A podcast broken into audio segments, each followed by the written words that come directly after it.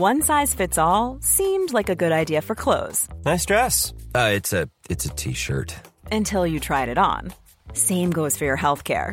That's why United Healthcare offers a variety of flexible, budget friendly coverage for medical, vision, dental, and more. So, whether you're between jobs, coming off a parent's plan, or even missed open enrollment, you can find the plan that fits you best. Find out more about United Healthcare coverage at uh1.com. That's uh1.com. Nous sommes en guerre. Moi, moi, je, personnellement, je m'étouffe. Ils sont aux ordres du pognon Faut laisser la star tranquille. Des piqûres en boîte de nuit qui inquiètent de plus en plus, la Chine qui renonce officiellement en tout cas au travail forcé, le dernier jour de la campagne présidentielle ou encore le reste des actualités euh, en bref. Salut c'est Hugo, j'espère que vous allez bien et pour la dernière fois cette semaine, on est parti ensemble pour une nouvelle plongée dans l'actualité en une dizaine de minutes. Et au passage, je sais pas, je vous avez remarqué, que vous êtes euh, au courant, mais ce week-end évidemment, c'est le second tour de l'élection euh, présidentielle. Alors il y a pas mal d'infos que je peux vous donner, même si forcément on a beaucoup parlé de tout ça euh, ces derniers jours. Déjà, ce qu'il faut euh, bien avoir en tête, c'est que ce week-end, du coup, à partir de vendredi minuit, c'est ce que l'on appelle la période de réserve. Du coup, à partir de là, euh, entre vendredi minuit et 20h dimanche, interdiction pour les candidats de prendre la parole ou alors pour les médias de faire du commentaire politique lié aux deux candidats à la présidentielle qui restent euh, aujourd'hui. Du coup, vous n'aurez pas forcément de nouvelles informations ou quoi ce week-end comme au premier tour et c'est bien normal. Par contre, si vous voulez plus d'informations sur cette présidentielle, vous le savez maintenant, ça se passe sur notre chaîne YouTube principale Hugo Décrypte.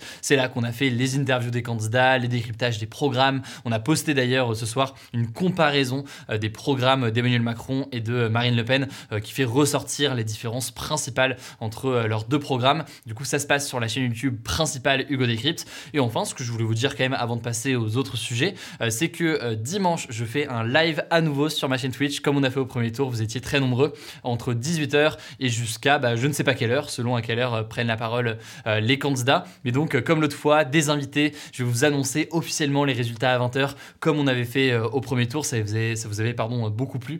Donc, donc voilà. Et puis enfin, pour savoir comment voter en termes de bureau de vote, savoir où on doit voter si on n'a pas voté au premier tour ou autre, ou même comment faire une procuration, eh bien, je vous remets en description le lien du post qu'on a fait sur Instagram qui résume tout ça parfaitement. Voilà donc pour ce point sur la présidentielle, vous avez tout ce qu'il faut. Évidemment, je posterai dans la nuit de dimanche à lundi un résumé de cette soirée électorale de dimanche. Mais voilà, merci encore pour euh, votre confiance aussi ces derniers jours sur ce sujet-là. Euh, vous avez été très très très nombreux à suivre tous nos contenus. Je sais notamment que le, le format d'interview des candidats à la présidentielle, c'était le format d'interview des candidats le plus suivi et le plus vu sur les réseaux sociaux. Donc vraiment, merci beaucoup pour euh, votre confiance et on continuera évidemment au-delà de la présidentielle. On va reprendre d'ailleurs les reportages dans les prochains jours. Alors au-delà de la présidentielle, en ce moment, il y a une actualité à l'international qui est une potentielle avancée majeure pour les droits de l'homme en Chine. Le gouvernement chinois a officiellement, et je dis bien officiellement, interdit le travail forcé en signant deux conventions de l'Organisation internationale du travail,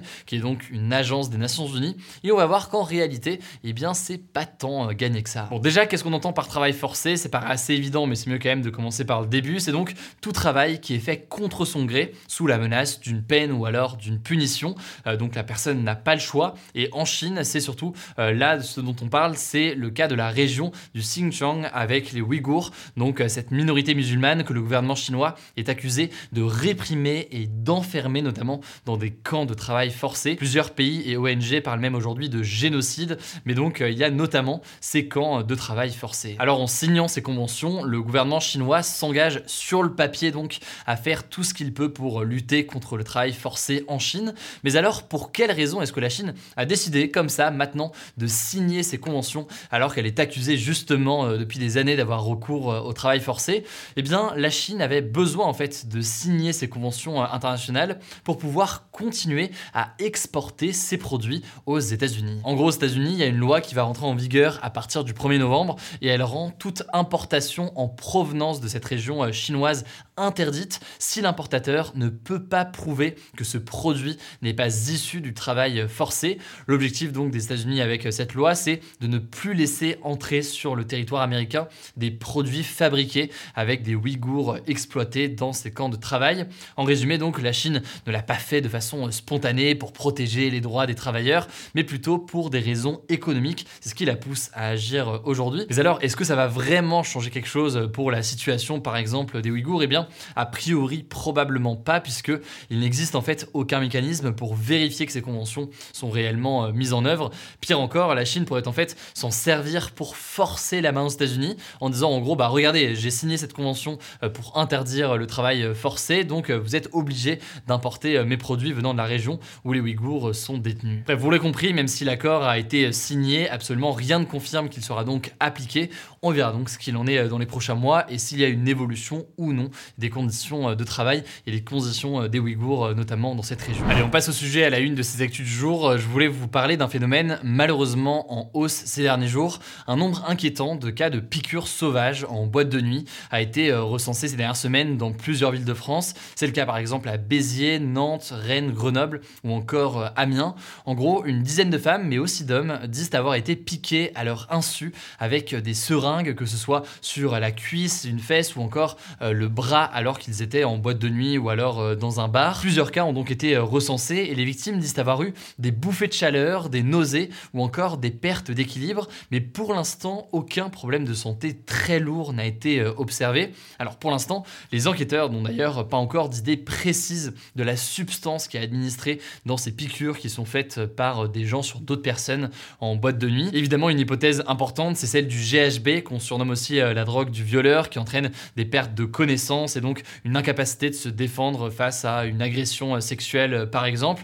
D'autant plus qu'on en a beaucoup parlé ces derniers mois. Il y a eu une augmentation aussi des personnes droguées à leur insu dans leur verre avec du GHB qui aurait été mis dans leur verre ces derniers mois. Donc ça pourrait être une possibilité avec ces piqûres, mais en fait, il faut savoir que c'est assez compliqué de détecter cette drogue car ces traces ne restent que quelques heures dans l'organisme. Donc le détail de la substance est encore incertain aujourd'hui selon les enquêteurs. Par ailleurs, concernant les motifs de ces agressions, là aussi c'est encore assez flou puisque aucune victime n'a déclaré avoir subi d'agression sexuelle ou de viol, mais un homme en l'occurrence s'est fait piquer à Grenoble et affirme lui qu'on lui a volé son téléphone, son portefeuille ou encore euh, ses clés. Après évidemment, le motif le plus probable ou celui qui est clairement envisagé aujourd'hui, c'est celui de l'agression sexuelle ou euh, du viol avec donc ces tentatives de piqûre qui pourraient entraîner euh, un effet. Il y a quelques mois, le témoignage de Clara Arnoux, une jeune femme de 21 ans violée suite à une agression à la piqûre justement dans les rues de Lille, avait déjà mis en lumière ce problème très très important. Et la multiplication euh, des cas de femmes droguées au GHB en boîte de nuit va aussi dans ce sens que ces piqûres pourraient euh, entraîner euh, ce genre de choses. Alors à l'heure actuelle, il y a quatre enquêtes qui ont été ouvertes dans différentes villes pour administration de substances nuisibles. Pour l'instant, aucun suspect n'a été interpellé. Si aucune substance nuisible n'a été injectée, dans ce cas, il serait poursuivi pour violence avec arme. En revanche, si des traces de substances nuisibles sont donc détectées dans ces piqûres qui se multiplient ces derniers jours, eh bien là, les agresseurs risquent jusqu'à 7 ans de prison, notamment puisqu'il euh, y aurait donc préméditation euh, dans l'acte. Voilà donc pour ce que l'on sait et ce que l'on ne sait pas aussi, du coup, vous l'aurez compris euh, en ce moment. Évidemment, c'est un sujet qui est absolument majeur. Ça me semblait donc essentiel de faire un premier point aujourd'hui et je continue à vous tenir au courant dès qu'on a du nouveau dans les prochains jours. Et par ailleurs, si vous avez des témoignages ou autres, n'hésitez pas aussi à nous contacter, à me contacter, à contacter mon équipe, notamment sur Instagram ou autre, si vous avez des témoignages sur ce sujet-là. On prendra le temps de creuser ce sujet dans les prochains jours. Alors on poursuit avec un point sur la situation en Ukraine avec trois informations majeures. D'abord, première information, aucun couloir d'évacuation des habitants n'a pu être euh, organisé ce vendredi en Ukraine selon euh, le gouvernement ukrainien. En gros, l'Ukraine juge que la situation est trop dangereuse sur les routes avec euh, la présence importante de l'armée russe. De nombreux habitants ukrainiens sont donc encore bloqués dans la ville de Mariupol à l'est de l'Ukraine, une ville dont l'armée russe a pris le contrôle quasi total. Deuxième information, selon un haut responsable russe, eh bien l'armée russe vise non seulement le contrôle total du Donbass, donc cette région à l'est de l'Ukraine où elle mène une offensive actuellement, mais elle vise aussi le sud du pays. Alors l'objectif pour la Russie, c'est en fait d'avoir un pont terrestre vers la Crimée, donc cette région ukrainienne, mais qui est contrôlée par la Russie depuis 2014. La Russie continue donc de réaffirmer sa volonté de contrôler une grande partie du territoire ukrainien. L'offensive, a priori, donc ne devrait pas s'arrêter à l'est de l'Ukraine et devrait aller encore plus loin dans les prochains mois. Troisième information que je voulais enfin à vous donner sur l'Ukraine. Après un travail sur le terrain ces derniers jours, l'Organisation des Nations Unies a documenté, je cite, le meurtre illégal de 50 civils à Boucha, cette ville donc à côté de la capitale ukrainienne Kiev. On en a parlé en fait, Boucha c'est donc cette ville où des centaines de corps de civils ukrainiens ont été euh, retrouvés après le retrait de l'armée russe il y a quelques semaines. Et plus globalement, l'Organisation des Nations Unies accuse l'armée russe de crimes de guerre, ce que la Russie euh, nie en bloc depuis le début. Enfin, on termine avec une euh, actualité en bref aujourd'hui. Il y en a une seule et ce sera rapide, malheureusement pas la meilleure nouvelle. L'été 2021 en Europe a été le plus chaud jamais enregistré. C'est ce qu'indique euh, l'agence européenne Copernicus.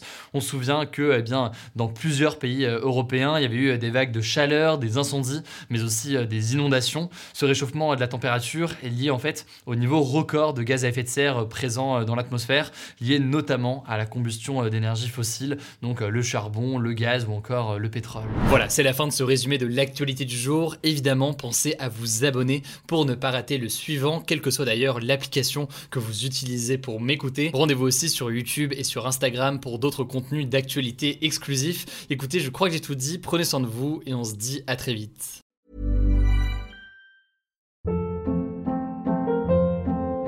Hold up. What was that? Boring. No flavor. That was as bad as those leftovers you ate all week. Kiki Palmer here, and it's time to say hello to something fresh and guilt-free. Hello Fresh. Jazz up dinner with pecan-crusted chicken or garlic butter shrimp scampi. Now that's music to my mouth. Hello Fresh. Let's get this dinner party started. Discover all the delicious possibilities at hellofresh.com.